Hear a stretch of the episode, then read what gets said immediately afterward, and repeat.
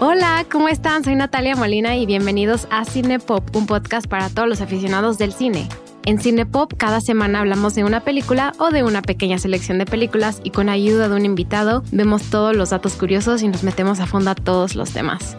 Pues bienvenidos a Cinepop, espero estén muy bien. Estoy muy contenta de darle la bienvenida de regreso a Franco Matielo. Franco, bienvenido, ¿cómo estás? Muy bien, muchas gracias, Nat. Contento de estar aquí. Franco es de, las personas que yo creo que más has participado en Cinepop, has estado en muchísimos episodios. Wow. Qué, honor.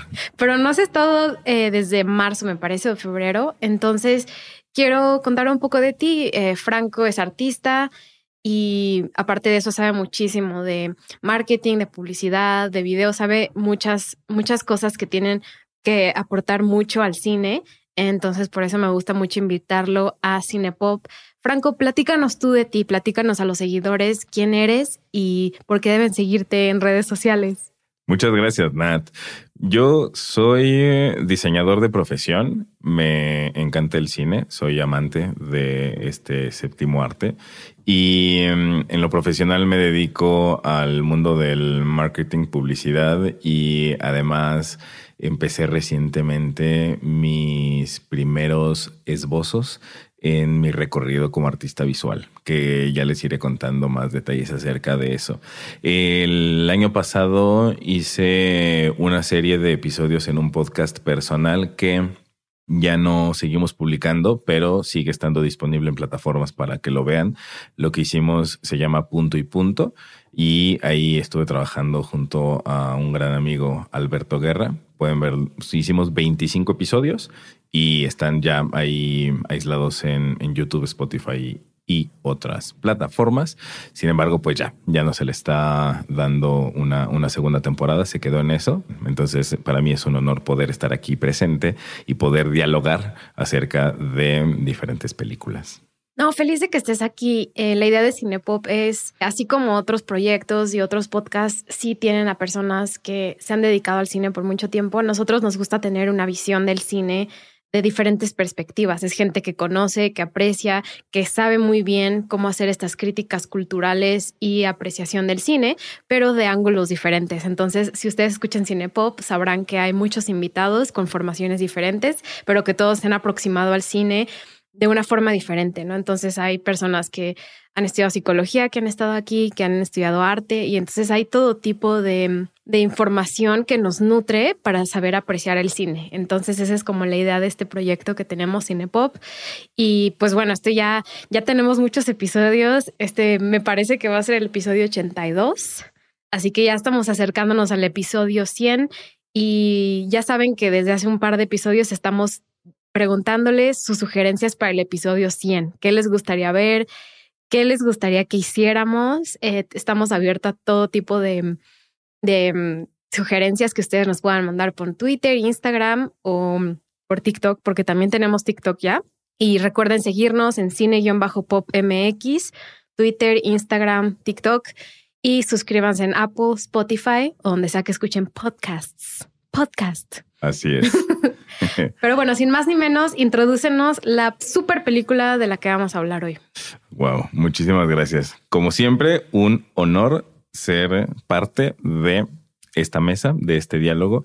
Y en el episodio de hoy vamos a hablar acerca de Birdman, la película de González Iñárritu.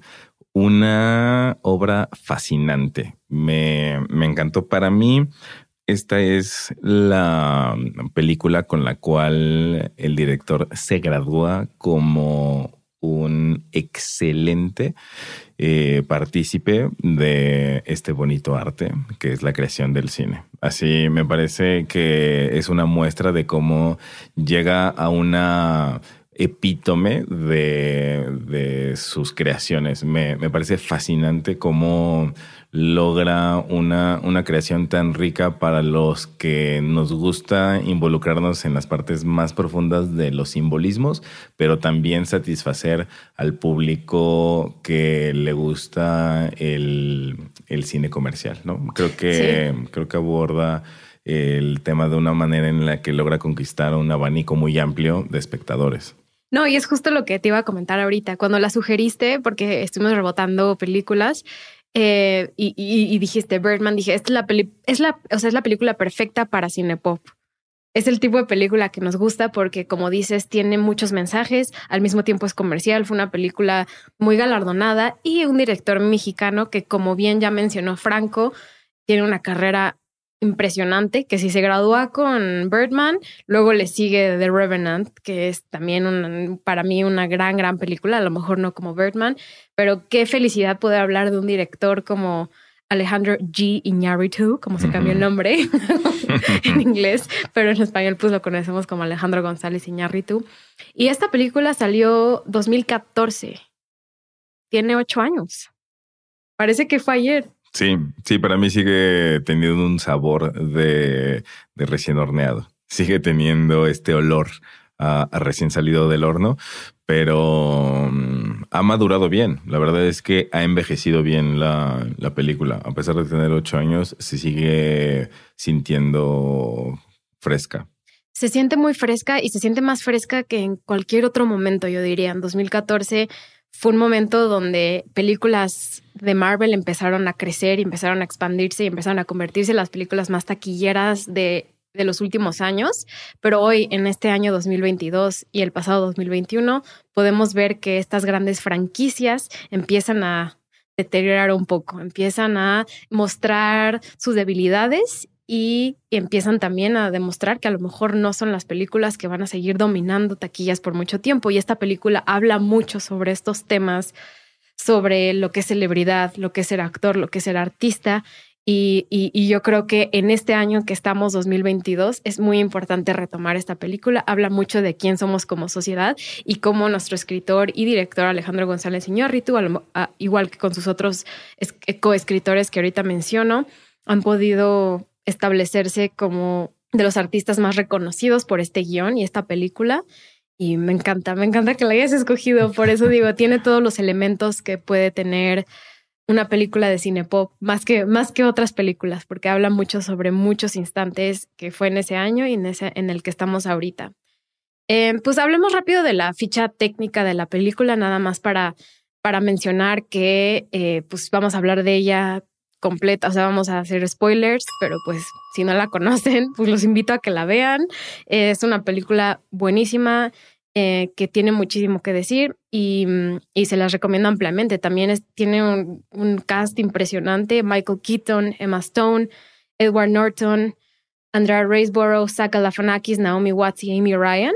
O sea, no, no se puede hablar así de mejores actores, está excelente el cast y es muy importante también la carrera de Michael Keaton y lo que hizo con esta película. Y como ya mencioné, eh, salió en el año 2014, la dirigió Alejandro González Iñárritu y el guion también lo escribió Iñárritu con tres colegas más que son Nicolás Giacabone, Alexander Dinale Reis y Armando Bo. Y ellos ganaron el Oscar, igual que Iñárritu por mejor director y mejor película. Entonces, salió súper premiada y yo creo que su reconocimiento a mejor película fue muy inesperado. Y porque yo, yo me acuerdo que cuando ganó, todo el mundo pensaba que iba a ganar Boyhood y pues Birdman le ganó a, le ganó a Boyhood, le ganó a eh, Gran Hotel Budapest y pues en general 2014 em, se me hizo un, un año espectacular para el cine y nos vinieron a traer esta película de Birdman o La inesperada virtud de la ignorancia en español o The Unexpected Virtue of Ignorance, el otro título en inglés. Pero bueno, ya hice un monólogo larguísimo, Franco. Vamos a adentrarnos más en, en la película en sí. Em, antes que nada, me gustaría preguntarte, para ir metiéndonos en la trama, ¿qué relación tienes tú con las películas de Alejandro González Iñárritu ¿Y qué opinas de, eh, de, de esta transición que él hizo poco a poco de películas hispanohablantes a convertirse más en un actor hollywoodense?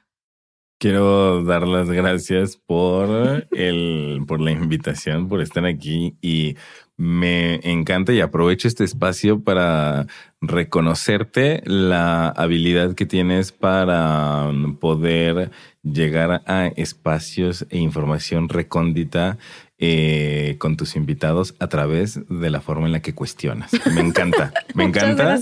Y el agradecido soy yo. Y con esa pregunta, me encanta el planteamiento. ¿Qué relación tienes con el cine de Alejandro González Iñárritu? El, yo creo que tengo una relación afectuosa, la verdad, con, con el trabajo de, de Iñárritu me, me, gustan sus películas, me, me, gusta cómo incursionó en el mundo del cine. Mm, es interesante que mm, Iñárritu tiene un trasfondo también de publicidad. Iñárritu eh, viene de ese, de ese mundo y mm, es una persona que admiro cómo ha desarrollado su carrera y cómo ha buscado conquistar mercados cada vez más grandes. Es decir, de lo que yo conozco de su carrera, pues él empieza en un, en un contexto donde sus producciones audiovisuales eran de segundos, o sea, literalmente de 40 segundos a 20 segundos, ¿no? Y entonces él, una vez que conquistó ese, ese gremio, esa industria, decidió que quería ir por algo más grande, no solo por el, la duración de sus producciones audiovisuales, sino por llegar a otra industria. Y entonces incursiona en el cine y empieza como un director y cineasta mexicano que trabaja eh, en México con actores mexicanos, con un guion en español y después de eso, una vez que siente que ha conquistado el corazón del público nacional, decide entonces migrar a, no solo hacer producciones que estén en inglés, sino también grabadas en, Estados Unidos, ya formar parte de Hollywood. Y dentro de Hollywood continúa con este crecimiento y conquistando eh, la industria y el corazón del, del, mercado ahora angloparlante y nativo de Estados Unidos, desde Hollywood. Y es algo que pues, se, se hace merecedor de mi admiración. La verdad es que me gusta su trabajo, me gusta su carrera, me gusta el recorrido que ha tenido y mm, disfruto el, el, trabajo que ha hecho con sus películas desde la, la, realización, la calidad en la propuesta de, de fotografía, pero también las tomas, la cronología. Tiene mucha riqueza, mucha propuesta desde el, desde el ojo cinematográfico, mucho más que solamente un buen guion y una buena dirección, eh, son grandes realizaciones, o sea, desde mm, una perspectiva integral de todos los elementos que pueden intervenir en cómo se hace una, una película, un largometraje, me parece que le dedica creatividad a todos esos elementos, incluso en el casting. Tiene una relación extremadamente importante con los actores y sus películas, eh, o sea, desde, desde, no conozco tanto su trabajo de publicidad, pero desde Amores Perros hasta Babel, eh, poco a poco ha transicionado a crear una relación entre la, la pantalla con, con artista o actor con la cámara y pues también muchas, muchas de las, de las veces es también colaboración con otros actores, ¿no? Y digo, con otros elementos de la, de la, del cine, que en este caso es Emanuel Lubezki, el Chivo. el Chivo es uno de los amigos cercanos de Ñarritu, igual que el de Cuarón. Y, no podemos mm, pasar a mencionar más de la película sin también reconocer el trabajo de Lubezki, que también ganó mejor cinematografía. Eh, entonces yo creo que la relación entre ellos dos y sobre todo la forma en la que utiliza la cámara Iñárritu desde, desde director, escritor, hasta eh, o sea, cómo orquesta las películas es bastante, es bastante impresionante. Em, y pues, pues estoy muy ansiosa de qué es el trabajo, qué trabajo nos va a traer ahora, qué nos va a enseñar, qué película nos va a contar, qué historia nos va a, traer próximamente. La verdad estoy como muy emocionada de, de, la siguiente, de la siguiente parte de su carrera. Siento que ya pasaron muchos años. Posterior a Bertman dirigió The Revenant con Leonardo DiCaprio y con eso se convirtió en ganador de Oscar a Mejor Director dos años seguidos. ¿Cuántos directores lo pueden hacer aparte de Cuarón y de él? No muchos, no hay muchos directores que lo puedan hacer y más de origen mexicano nos da mucho orgullo y nos da mucha felicidad que se hayan entrado en ese mundo. Y sí, a lo mejor los Óscares son muy comerciales y nosotros estamos haciendo overhyping de lo que es, pero al final es un reconocimiento a lo que nos hemos formado como país en el, en el ámbito cultural y me da muchísimo gusto que lo tengamos y tengamos y sigamos teniendo esos reconocimientos, al igual que, que también con Guillermo del Toro. Bueno, esa es, me gusta mucho cómo interpretaste tú y contaste la historia de, de, El Negro, como le dicen sus amigos, Añarritu, a contarnos cómo ha transicionado y llegó a Birdman y pues a mí también me, me fascinan sus películas, o sea, no tiene una filmografía tan amplia, pero es una filmografía, yo creo que tiene de las películas más importantes que tenemos en los últimos 30 años, o sea, son las películas más importantes, eh, no, solo, no solo del cine mexicano, pero también del cine hollywoodense y su reconocimiento lo, lo vemos muy presente. Eh, pero bueno, ya me, siento que nos metimos muchísimo en Iñárritu, pero empecemos a hablar de Birdman. Eh, es una película que no, no es fácil para, para una audiencia cinematográfica. Es una película que exige mucho de la persona que la está viendo. Exige mucho eh, de, emociones, de estar completamente eh, em, entregado a la historia y a cómo cuenta la historia. Em, ¿Te gustaría decir ¿Cuál es la principal característica visual de, de Birdman? Sí, muchas gracias por cederme ese privilegio. Sí, una característica mm, que hay que destacar es que tiene muchísimas planosecuencias. Es una planosecuencia, eh, quiere decir que para aquellos que no son tan, tan eh, técnicos en el lenguaje cinematográfico, quiere decir que es una sola toma, no tiene, no tiene cortes. Entonces, tiene, esta película está compuesta por pocas planosecuencias, es decir, que la cámara empieza a grabar, eh, abren, abren la toma y continúa grabando y va em, narrando visualmente toda una escena con movimientos de cámara de una manera excelsa. Es que logra una parte técnica que es admirable por muchos em, cineastas y por muchas partes técnicas, porque para el ojo convencional es algo que puede pasar fácilmente desapercibido, pero para el ojo entrenado tiene muchísimo mérito porque hace muchas tomas que la cámara pasa por enfrente de espejos y no ves la cámara, solamente ves a los, a los actores. Y tiene movimientos de cámara donde la cámara baja escaleras junto con un personaje y no se ve el movimiento del paso de los escalones. Hay movimientos donde atraviesa...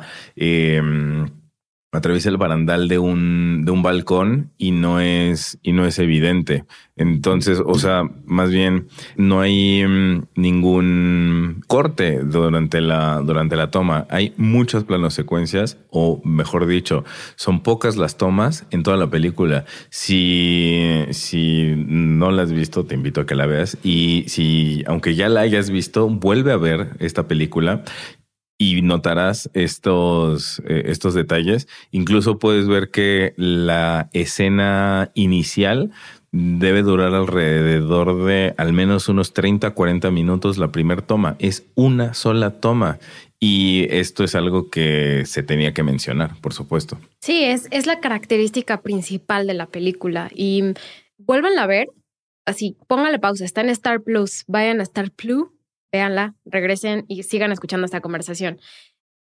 Yo creo que ese es el, a lo que me refería de necesitas eh, meterte al mundo de la película cuando la empiezas a ver. Necesitas entender que es una película que son planos, o sea, son planos secuencias de muchos minutos. Y como mencionó Franco, los cortes de cámara son mínimos y casi no se notan. O sea, yo estaba viendo la película y de verdad tenía que fijarme dónde estaban los cortes. Decía, aquí seguro cortaron y seguro son los cortes donde vemos transiciones de luz eh, o de escenario de, de dónde están en un cuarto a otro, pero son muy leves, son muy difíciles de darte cuenta. Es muy difícil darte cuenta cómo llevan a cambio estos cortes y por eso esta película es, es una de las razones por las cuales es muy relevante y, y, yo creo que ha cambiado muchas formas en las que podemos entender cómo consumir cine. Y em, lo principal de esta película es que seguimos a, un actor que ahorita entramos en su historia, em, pero está haciendo una obra de teatro, ¿no? Entonces, no es coincidencia que estamos viendo nosotros como estos, estas secuencias que son, de duran entre 15, 20 minutos y son muy largas y son como una obra de teatro, ¿no? Entonces, no es coincidencia y eso es lo que hace muy ingeniosa esta historia. Así es. Algo que quiero también resaltar es que mm, algo que a mí me parece fascinante y podrán tal vez notarlo por el tipo de películas que, me gusta proponerle a Natalia para que platiquemos en este podcast, es que me fascina el hacer relativa la realidad o empezar a distinguir diferentes capas o diferentes perspectivas acerca de la realidad. Y esto es algo que sucede en, eh, justamente como en varios niveles en esta película. Está lo que nosotros concebimos como realidad, que es el mundo real donde sabemos que fue Alejandro González Iñárritu junto con otros escritores, con el protagonista Michael Keaton. Sabemos que ellos hicieron una película. Esto es lo que nosotros concebimos como realidad. Y eh, de esta realidad está la narrativa de la película, pero la película tiene dentro de sí misma diferentes niveles de, de realidades y de, y de narrativa donde sabemos que eh, Regan, el personaje que eh, lleva a cabo Michael Keaton, sabemos que Regan es un actor que tuvo una época dorada de mucha fama y ahorita está en decadencia y Reagan está dirigiendo y actuando una obra de teatro y entonces dentro de este mundo que ya sabemos que es narrativa fantástica y es la fantasía, hay otros niveles de separación de la realidad y la ficción, donde está Reagan, pero Reagan es un personaje de una obra de teatro y entonces este personaje de la obra de teatro es el personaje del personaje y entonces tenemos diferentes grados de eh, justamente de realidades y esto es algo que se logra con una cohesión, con una congruencia, con una carga de simbolismos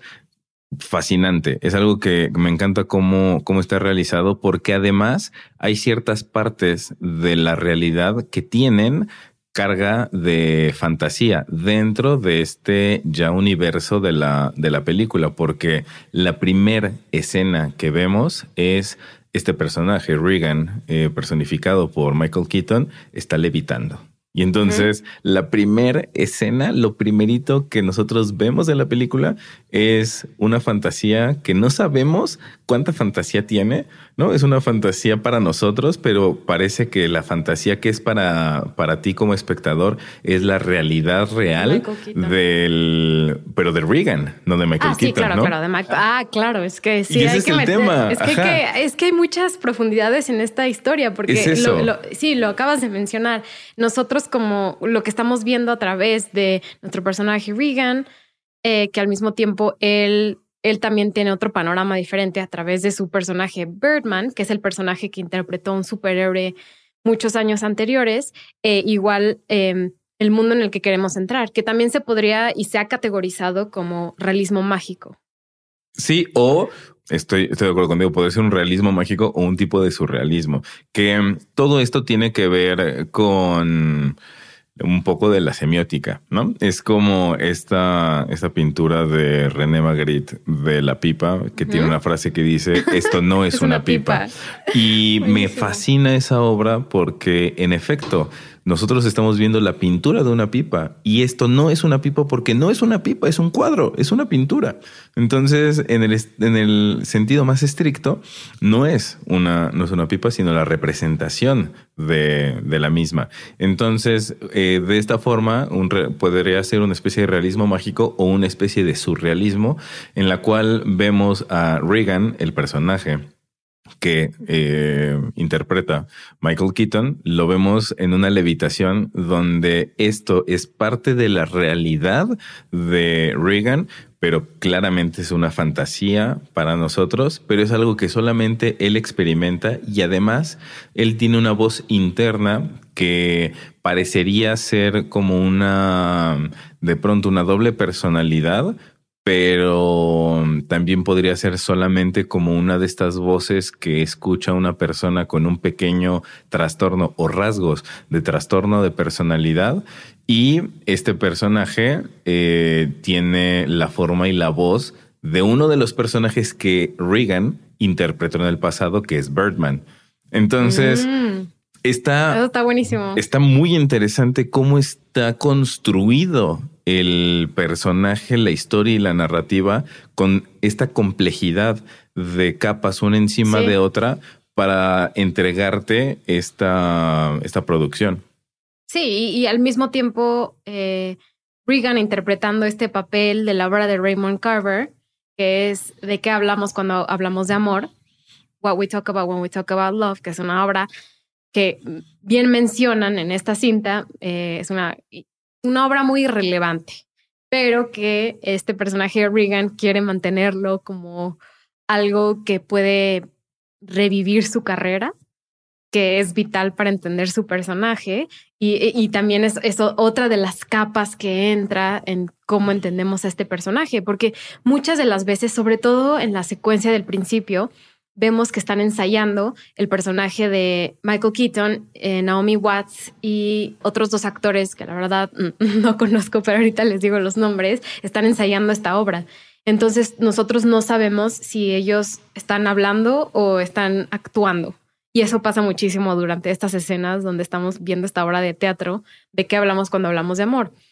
Una obra, sí, un poco irrelevante, como menciona Emma Stone, una de las actrices de nuestra película, eh, de una forma muy, muy, muy interesante y divertida.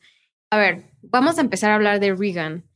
Regan creo que es importantísimo y muy relevante que hablemos de Michael Keaton y su carrera como Batman. Y, y no solo eso, porque esta película fue en 2014. Posterior a esta película, Michael Keaton ha salido en muchísimas películas de superhéroes.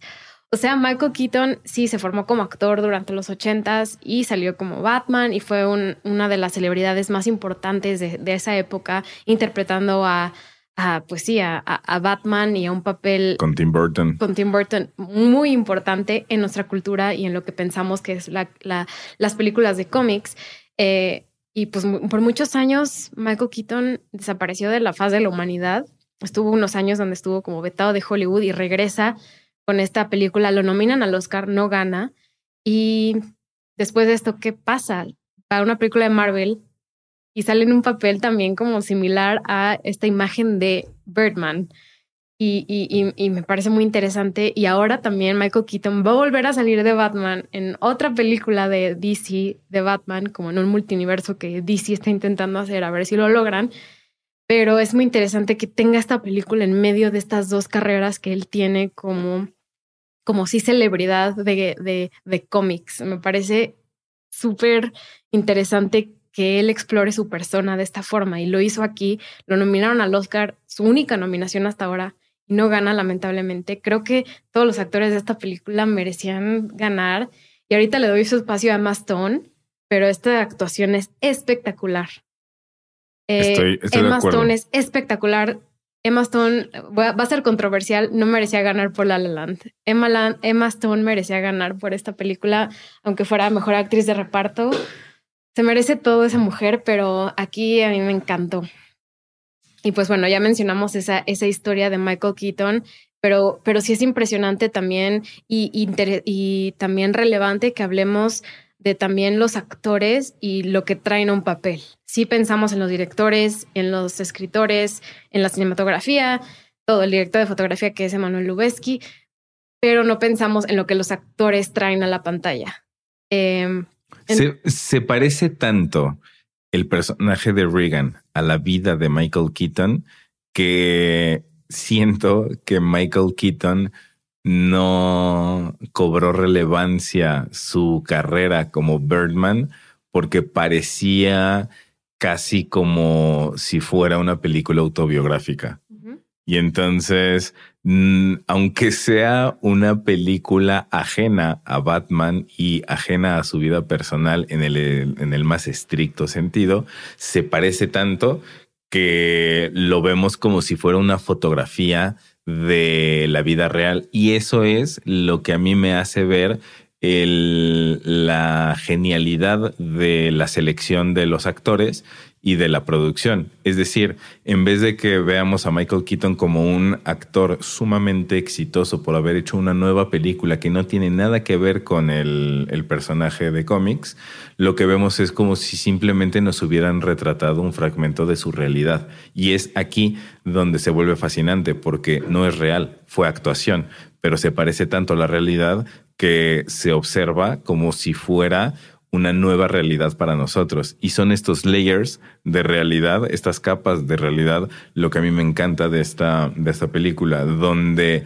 Regan, el personaje, es tan parecido al actor real Michael Keaton que para nosotros es como si fuera un documental en vez de ser una, una película con una narrativa construida por un grupo de escritores.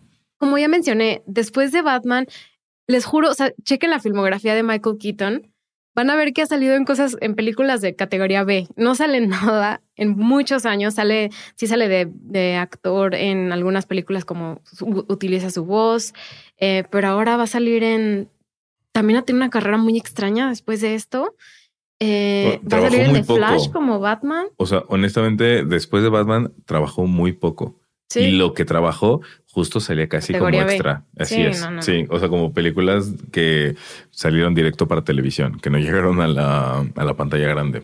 Así como estamos hablando ya, que estamos aprovechando, hablando del auto, lo autobiográfico, que es un papel, me gusta hablar de Edward Norton, porque siento que también es un papel muy autobiográfico.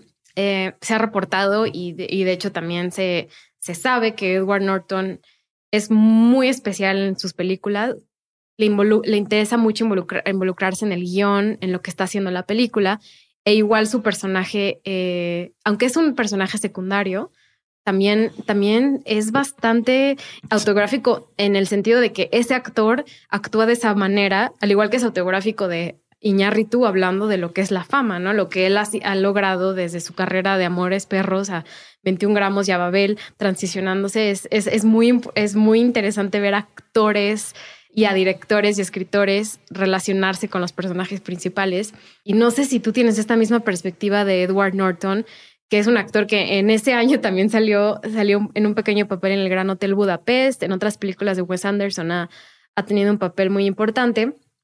Pero en estas películas donde sale de Mike Shiner, que aparece después este personaje, es un personaje desesperante que también nos nos caga la madre, o sea, perdón la palabra, podemos, podemos hacer rating de este episodio como explícito, pero ya te vas a dar las, groserías aquí.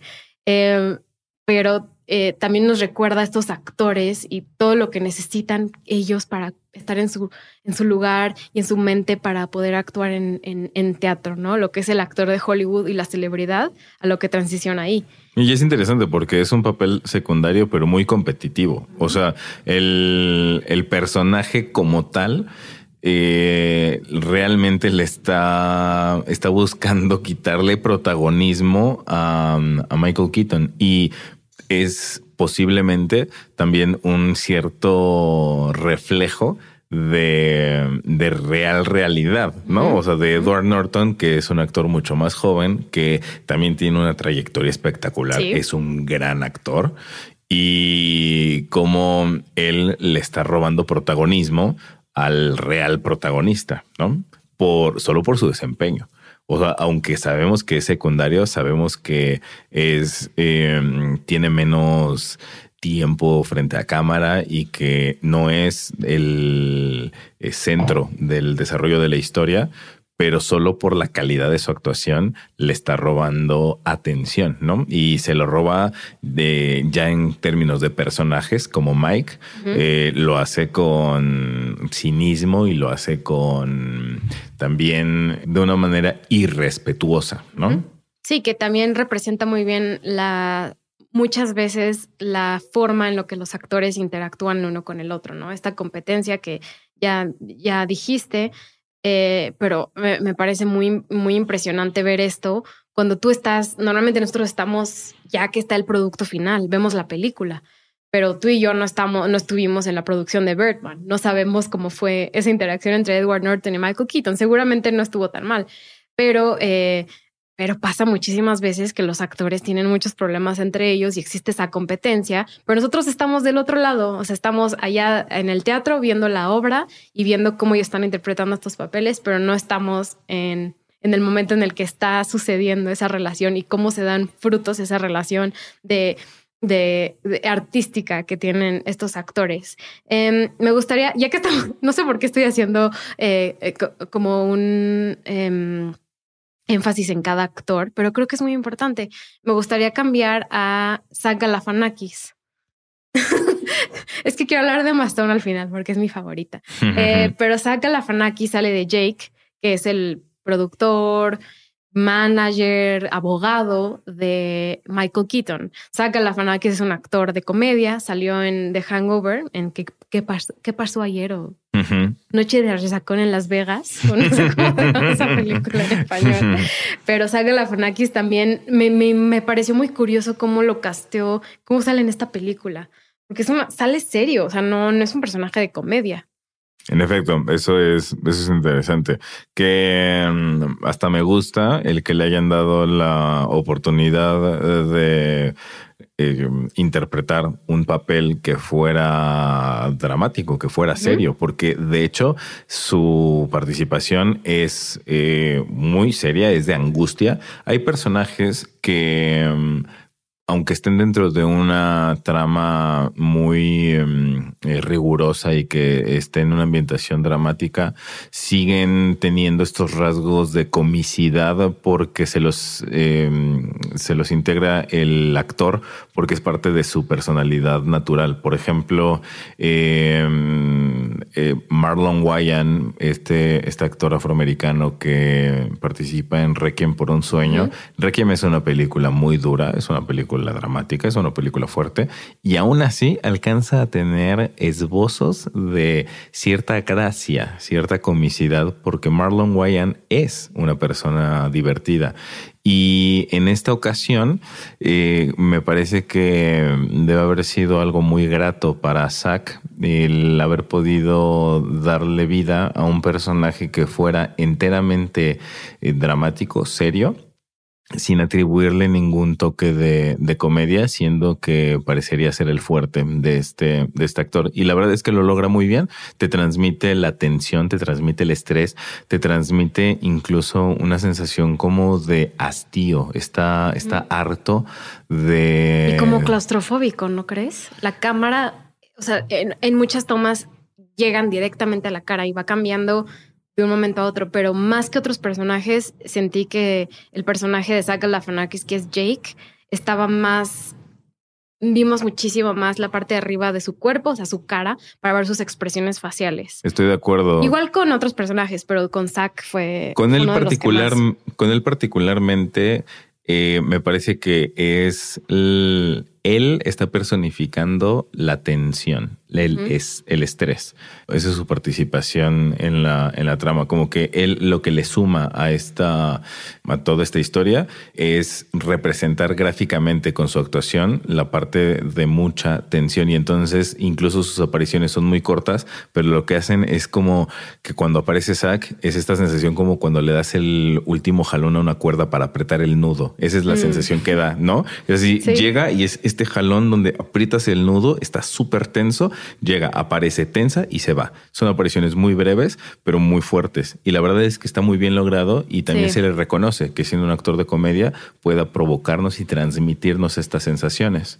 Y, dato curioso, cuando estaban ensayando la película, porque esta es una película em, que es importante saber, estaba muy planeada. O sea, hay películas que se van haciendo durante el proceso de preproducción, de producción y de postproducción. Esta película está completamente armada desde antes. O sea, tardaron muchos meses en planear cómo iba a ser todo y por eso la postproducción fue muy rápida. Pero uno de estos procesos de preproducción de Birdman eh, fue pues eh, ensayar estas escenas. Y, y, los actores tenían una, una, digamos, un conteo de quién se equivocaba más cuando estaban tanto ensayando como estaban grabando la película. Y Saga Lafanekis fue de los que menos se equivocó. Siendo actor de comedia, lo tenía completamente bien dominado, cómo tenía que hacer, dónde se tenía que sentar, qué tenía que decir. Entonces saca la Fanaki, se saca, se saca 10 en sus, en sus, en su actuación en esta película. Se le reconoce. Muy bien logrado, la verdad. Muy, muy bien hecho. Yo, la verdad, ni me acordaba que salía hasta ahora que la volví a ver. No, no me acordaba. Yo tampoco lo recordaba.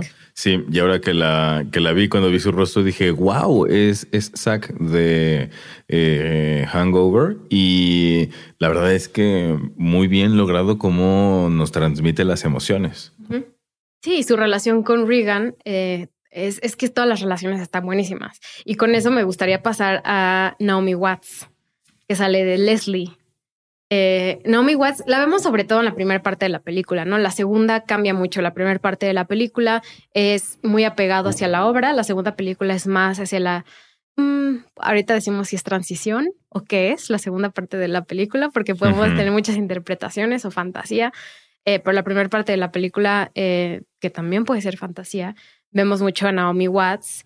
Eh, ¿Qué opinas de Naomi Watts? ¿Te gusta como actriz? Ya hemos hablado de ella en Mulholland Drive. Exactamente, justo te iba a decir, Naomi Watts es dueña de una parte de mi corazón porque ella es parte del elenco de Mulholland Drive, que es uno de los. Fue el primer episodio que hicimos juntos. Es uno de los episodios de Cine Pop, el primero en el que yo fui, invitado. Por favor, escucha ese episodio. Les voy a decir qué número es para que vayan a, escuchar Mulholland Drive, una de las películas más fascinantes de, todos los tiempos. De la historia del cine. Es el episodio 13 de Cine Pop de los primeros episodios. Qué inmenso honor el poder ser parte de este proyecto desde una etapa tan temprana. Por favor, cuando termines de escuchar este episodio, ve a escuchar Mulholland Drive porque amo esa película y amo a Naomi desde aquel entonces. Ella es una, es una gran actriz y fíjate que mm, ahora que estamos hablando de ella y de su participación, así como de su personaje, algo que está presente en todos los personajes pero eh, es algo que la rige particularmente a ella y también a, Reagan como protagonista, pero es esta parte del reconocimiento.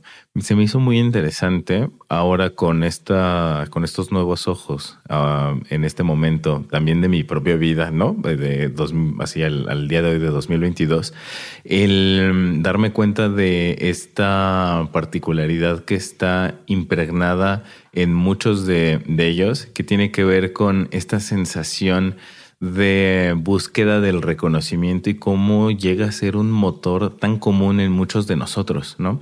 Hay una escena donde mm, ella confiesa que en su vida adulta sigue manifestándose y sigue comportándose como una niña herida y una niña con el deseo de obtener el reconocimiento porque por fin logró ser eh, debutante como actriz de Broadway.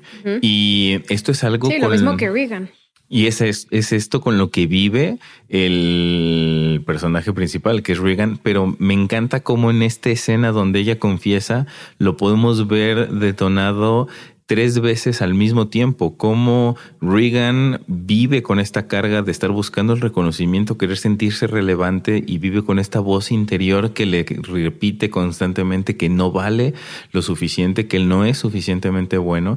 Y esto es algo que es parte de un pequeño rasgo de trastorno de personalidad, pero con lo que muchos hemos llegado a vivir, ¿no? Con esta voz interna que te dice que, que no es suficiente lo que haces. Y lo tiene Regan, pero también nos lo lo muestra nos lo confiesa el, personaje de Naomi Watts cuando dice que ella es una niña herida y cuando Regan le dice, calma, yo puedo venir a entregarte un pequeño bálsamo para esa herida y te voy a dar reconocimiento y te voy a decir que eres suficientemente buena. En el momento en el que se lo dice, su pareja en ese momento se siente desplazada y se siente no reconocida y siente que no vale lo suficiente y confiesa que ella, siendo la pareja de Reagan, en dos años de relación, nunca ha recibido un elogio de ese tipo. Y entonces. ¿Pero es ella o es la otra chava?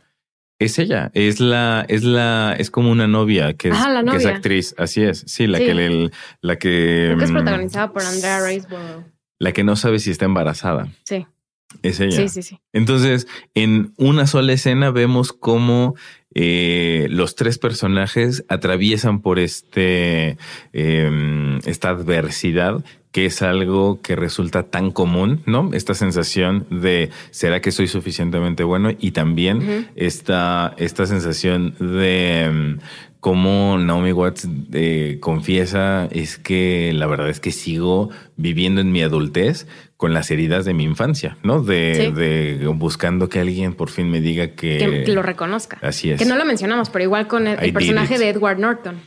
Él, en, él, en él se simboliza con el, el, el hecho de que no puede tener una erección toda la película, ¿no? Él siente que no puede ser reconocido en esa forma sexual y por eso no, no puede hacerlo hasta que llegue un momento eh, un, momento clave en la película donde, donde sucede, eh, pero es esta constante necesidad de todos los personajes de querer lograr algo, ¿no? Que es el significado de, de pertenecer o de querer tener algún tipo de presencia o reconocimiento en la vida, que yo eh, creo que es algo que todos tenemos. No sé si tú sientes igual. Completamente, completamente. O sea, creo que los adultos somos un grupo de, de niños heridos buscando sanar esas, esas heridas, tal cual.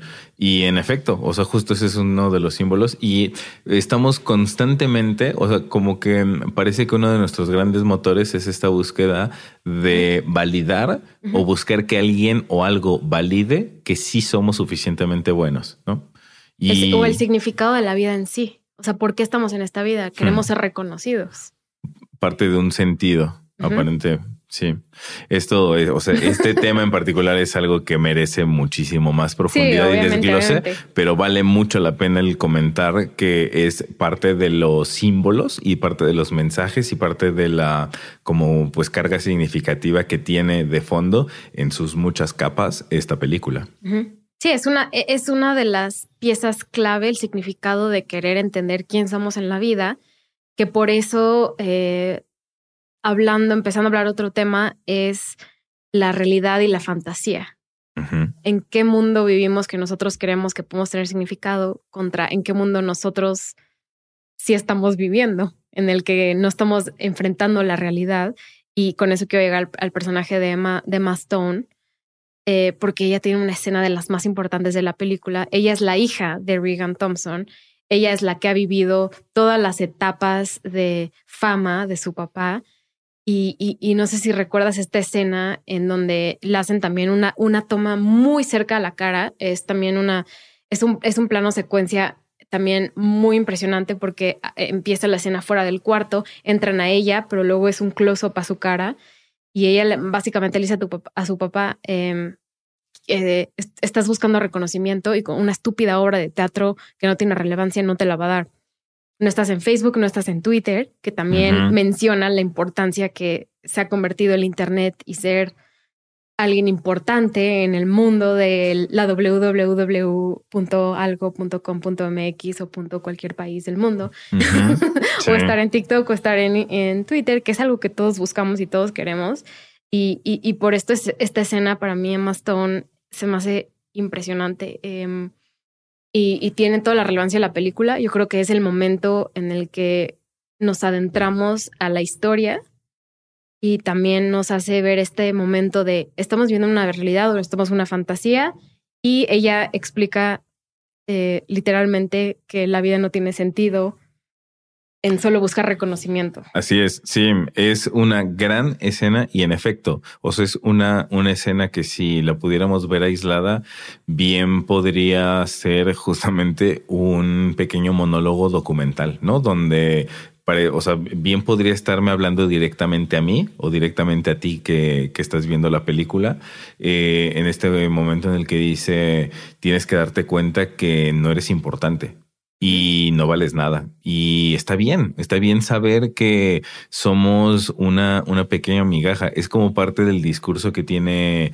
el, el, personaje de Emma Stone como la hija de Reagan, donde incluso hay otra escena donde hace el refuerzo de este mensaje eh, cuando mm, muestra una serie de rayitas, guiones en un papel de baño y le dice, dibujé un guion eh, en este papel de baño por cada, me parece por cada 10 mil años, una cosa así, de la existencia del mundo. Y de todo este rollo de papel de baño, solo un cuadrito es el tiempo que ha existido la humanidad, el hombre en la Tierra somos nada, somos una pequeña porción, una minúscula porción, somos insignificantes.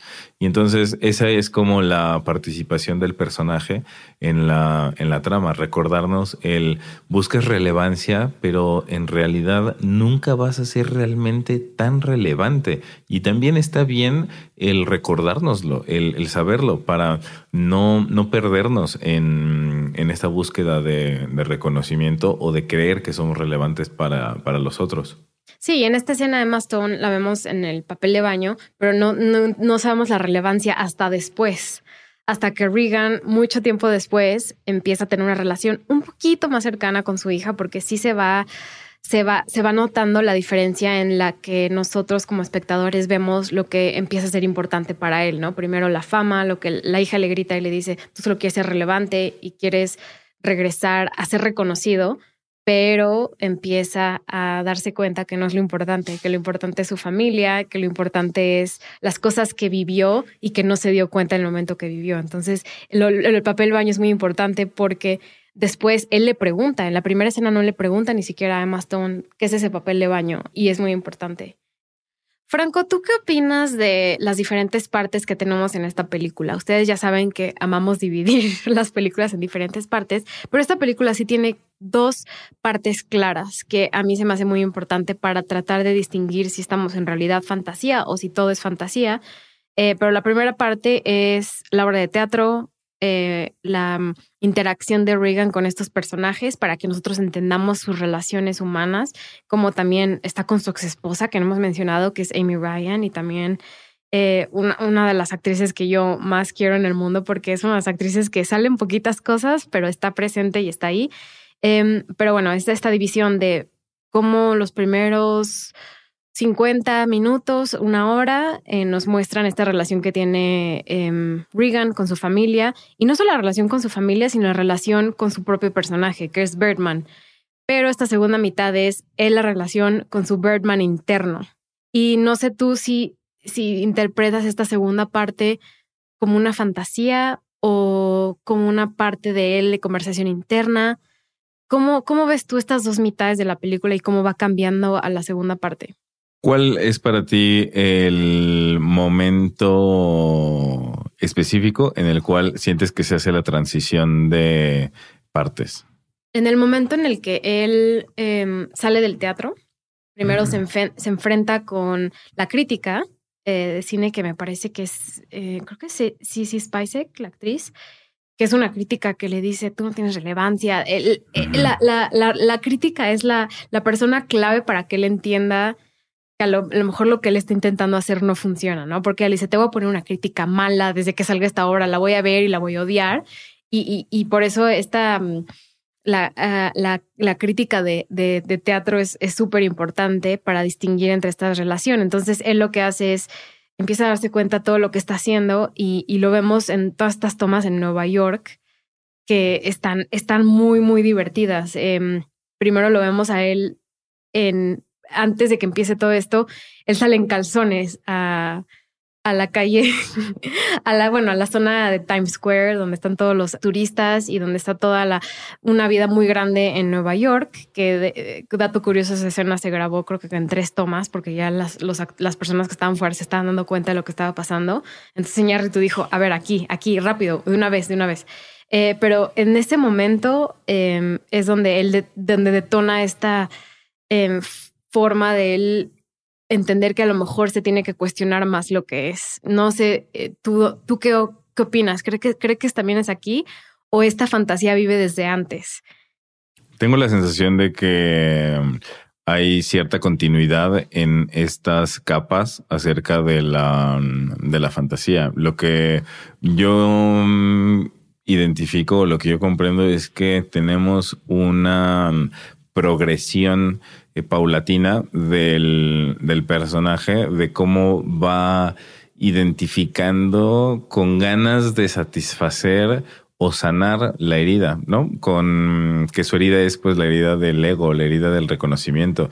Tenemos un personaje que está constantemente ensimismado. O sea, justo en esta, en esta escena donde Emma Stone um, interpretando a su hija le da esta bofetada de realidad diciéndole eres insignificante históricamente.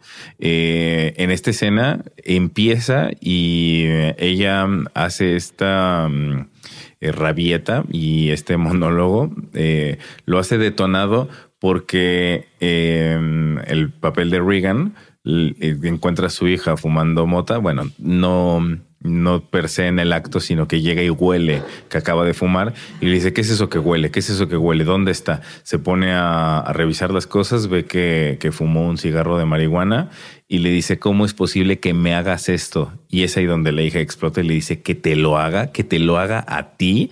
Dice, claro, porque todo es acerca de ti, ¿no? Y entonces es que todo el proceso del personaje es este recorrido de tratar de reconciliarse con este yo interno que le dice no eres suficiente y entonces por fuera constantemente busca ver cuáles van a ser los elementos que lo validen. En su época tuvo un elemento que fue el personaje de Bergman, pero sabía que no iba a ser lo que perdurara, lo que perpetuara como un validador. E incluso él confiesa que rechazó la cuarta secuela de Birdman porque sabía que no iba a ser la manera de tener relevancia con lo que hacía de hacer algo que fuera importante y es ahora que lo está intentando con esta obra, pero también sabe, o sea, el primer aviso es cuando se lo dice su hija y el segundo aviso es cuando se lo dice em, después del primer eh, despliegue de egocentrismo que hace Mike eh, interpretado por Edward Norton, en la primer caminata alrededor de la manzana, cuando van caminando, ese es el segundo aviso que Edward Norton, em, en su personaje de Mike, le dice a Regan, lo que pasa es que tú crees que esto se trata de ti, pero ¿qué va a ser acerca de mí? Tú te vas a morir y yo voy a seguir trabajando y yo voy a seguir em, con mi carrera y esto es parte de mi carrera y esto también es importante para mí, esto es acerca de mi imagen pública y entonces le regresa... Y sobre todo que él llega después, o sea, es un actor que le reemplazan. Así es. Y entonces son estos recordatorios que le dicen, esto no se trata de ti, ¿no? O sea, esto se trata acerca de todos. Todos tenemos participación en esto. Y el tercer recordatorio es justo este momento con Tabitha, que es la crítica de teatro. Y una disculpa, yo asumiendo que era Ceci Spicek y no, o sea, se parece mucho, pero la actriz es Lindsay Duncan. Lo hace muy bien, lo siento. no, ubicaba el, no ubicaba el nombre, pero está bueno el el dato, sí, sí, sí. Mm, y, ya, o sea, este, eh, según yo, es como el tercer recordatorio que le hace saber al personaje de Regan que no es esta la forma en la que, en la que va a encontrar relevancia eh, en su vida. O sea, puede tratar de encontrar un pequeño momento de atención donde la gente le va a poner atención. La misma atención que le pusieron a su video de cuando salió en calzones en la calle y que tuvo 50 mil views. Pues eso te da atención, pero no te convierte en alguien relevante, no te da importancia, no eres más importante que antes, solo porque una, un grupo de personas supo de tu existencia o te vio, ¿no? O te compartió. Entonces, yo tengo la sensación. ¿no? Como no caer en eso. O sea, yo personalmente, así de posteo algo en TikTok de Cinepop, que los pocos videos que tenemos, y todo el tiempo estoy checando así, ¿cuántos views tenemos? Y luego, después de un rato, me doy cuenta que lo posteé como, a ver, si lo ven mil personas, a cien mil, o sea, ¿qué va a cambiar de mi vida y de cómo hago este proyecto? Este proyecto es por algo que a mí me gusta hacer o que me entretiene hacer o que me da satisfacción y, y, y, también me da muchísima vida hacerlo, no va a cambiar que alguien lo vea cien mil veces a que lo haga. O sea, lo estoy haciendo porque a mí me gusta. Así es, pero sí es muy difícil distraernos y creer que tener visibilidad o tener atención creemos que eso nos hace relevantes y no es así. Y esos son los grandes recordatorios que nos da. Y visto desde esta forma, la verdad es que estaba, o sea, esta película estuvo adelantada a su época. Sí. O sea, porque es, son recordatorios que nos hacen en el 2014 que tienen cada vez más sentido hoy en el 2022, ¿no? Algo que no estaba, que no había penetrado al nivel de profundidad que ha penetrado hoy y además que hoy ha penetrado tanto en un mundo post aislamiento después de la pandemia, donde las plataformas digitales se volvieron tan importantes en nuestra vida porque era la manera en la que podíamos justo conectar con otros porque estábamos físicamente aislados, estuvo muy adelantada su época, pero son grandes recordatorios de que la atención no es relevancia. Me quedé sin palabras, está buenísimo eso.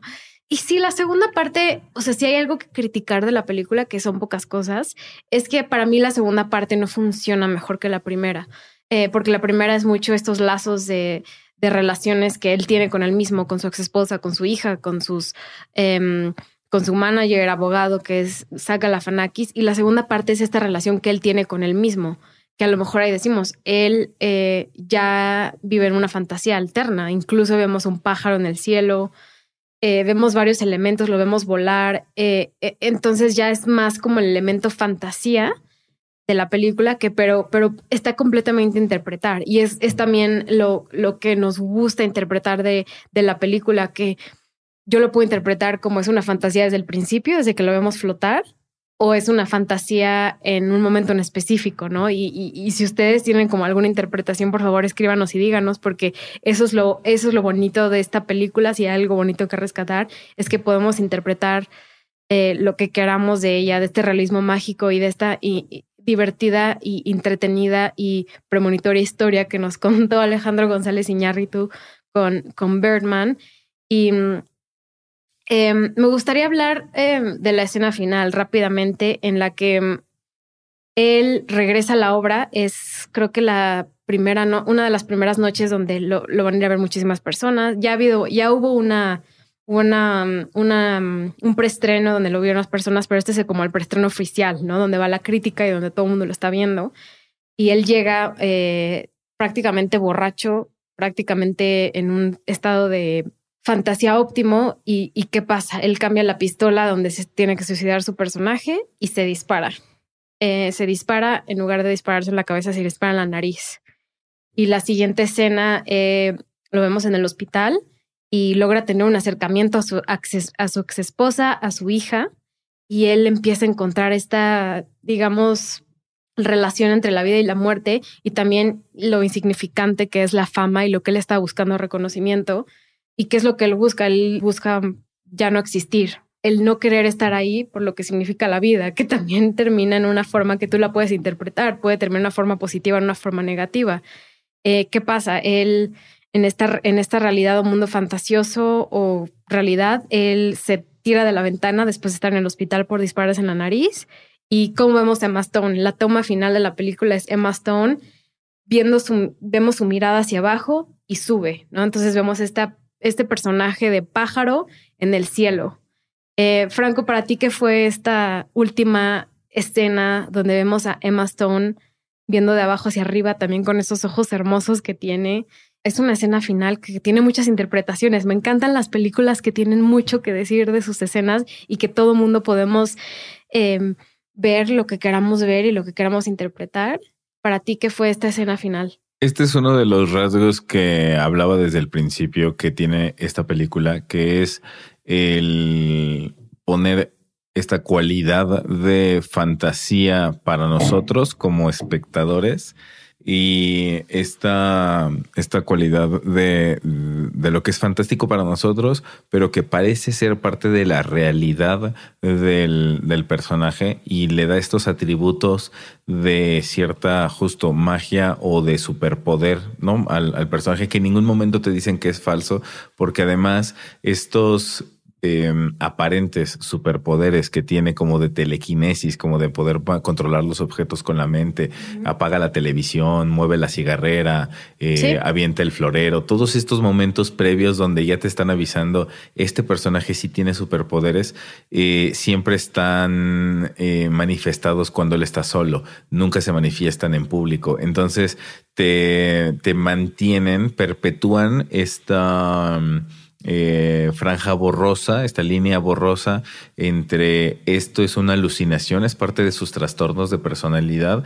La voz que escucha es porque realmente hay otro personaje hablando dentro de su cabeza o es un trastorno en el de es un trastorno de doble personalidad o es un trastorno de eh, solo como rasgos maníaco-depresivos o qué es esto se, se mantiene justamente eh, difuminada la, la línea porque siempre que se manifiestan él está en soledad entonces puede ser un símbolo parte de la comunicación de la película o puede ser parte integral real del personaje. Y eso es algo que está súper bien cuidado y que me gusta mucho que queda sujeto a la interpretación, queda sujeto a decisión a placer del espectador de querer creer que es una es un superpoder real que tiene el personaje en esta película o que simplemente es parte de una, de una fantasía que nos gusta pensar que, que sí pudo volar al, al final, ¿no? O solo es parte de la imaginación y es solo un símbolo de, de, cómo te despides de alguien, ¿no? En este último vuelo ya simbólico de voló, pero voló para pasar a otra vida. Entonces, está esta franja en la cual queda a elección de, de, los espectadores si queremos creer que estos superpoderes eran reales en la vida de Reagan o solo son símbolos que nos aproximan a poder comprender algunos eh, trastornos de personalidad un poquito más exacerbados, ¿no? Que son rasgos que probablemente todos tenemos en pequeño, ¿no? Estas partes de eh, dolores del ego, de mm, el sentir que en ciertos ámbitos no somos suficientemente buenos o que nos gustaría recibir más acreditación o reconocimiento, pero que en este personaje se ven exacerbados al grado de llegar a un intento de suicidio o dos. Y en el segundo nos quedamos con la duda de si fue una despedida última de, de por fin logró el terminar con su agonía o si logró emprender un vuelo más entrecomillado real ¿no? Entonces queda muy sujeto a la interpretación, pero lo que a mí me gusta mucho es que sí es un acercamiento en una representación muy explícita, muy clara por la exageración, pero es una explicación de rasgos de personalidad que es probable que muchos puedan sentirse identificados, aunque sea en un rango menor, en una intensidad más... Eh, pues que nos permite ser más funcionales socialmente, pero que sí tenemos presentes, ¿no? Que se quede ese suspiro, ahí sí. Em, para concluir este programa, me gustaría preguntarte, ¿es lo mismo ser celebridad que artista? No. Muchas gracias por esa pregunta, pero, para nada. Y de hecho, esta pregunta así tiene que, tiene que traer a colación algo que ya tiene unos meses, pero que mm, vamos a mencionar, que fue la tiradera que le hizo mm, eh, René de Residente a mm, J Balvin, que justamente le dijo, no es lo mismo ser famoso que ser artista, ¿no? No es lo mismo ser una celebridad que ser artista. Y yo estoy muy de acuerdo con eso. De hecho, hay artistas que no tienen ningún tipo de fama y hay gente muy famosa que no hace ningún tipo de arte. Entonces está muy clara la diferencia. No es lo mismo. Hay algunos artistas que llegan a ser famosos, pero tuvieron el privilegio de gozar de ambos atributos. No es lo mismo. No, para nada es lo mismo. Em, me podría atrever, a decir que muchas, por ejemplo, celebridades de, de, shows como, no voy a mencionar nombres, pero pues que son de reality TV, ¿no? Eso es una celebridad, ¿no? Estás prestando tu imagen para ser famoso. Pero la, el, este, mm, digamos, relación y casamiento entre eh, ser artista y ser una celebridad es complicado y muy pocas personas en el mundo llegan a este estatus. O sea, sí podemos pensar en muchísimos artistas celebridades que llegan a esto, pero son pocos. Y es difícil llegar a ese estatus. A es nivel muy difícil. Estadístico, o sea, pensando en la cantidad de seres humanos que hay y de esta cantidad de seres humanos en la Tierra, saber cuántos lograron tener ser artistas famosos y que hayan consolidado riqueza son muy, pocos. O sea, a nivel porcentual es ínfimo el, el porcentaje de, de, seres humanos que lo han logrado, porque esa es la otra cosa. La gente también relaciona la fama con la riqueza y no están vinculados. Se puede ser famoso sin ser artista y, y sin consolidar riqueza.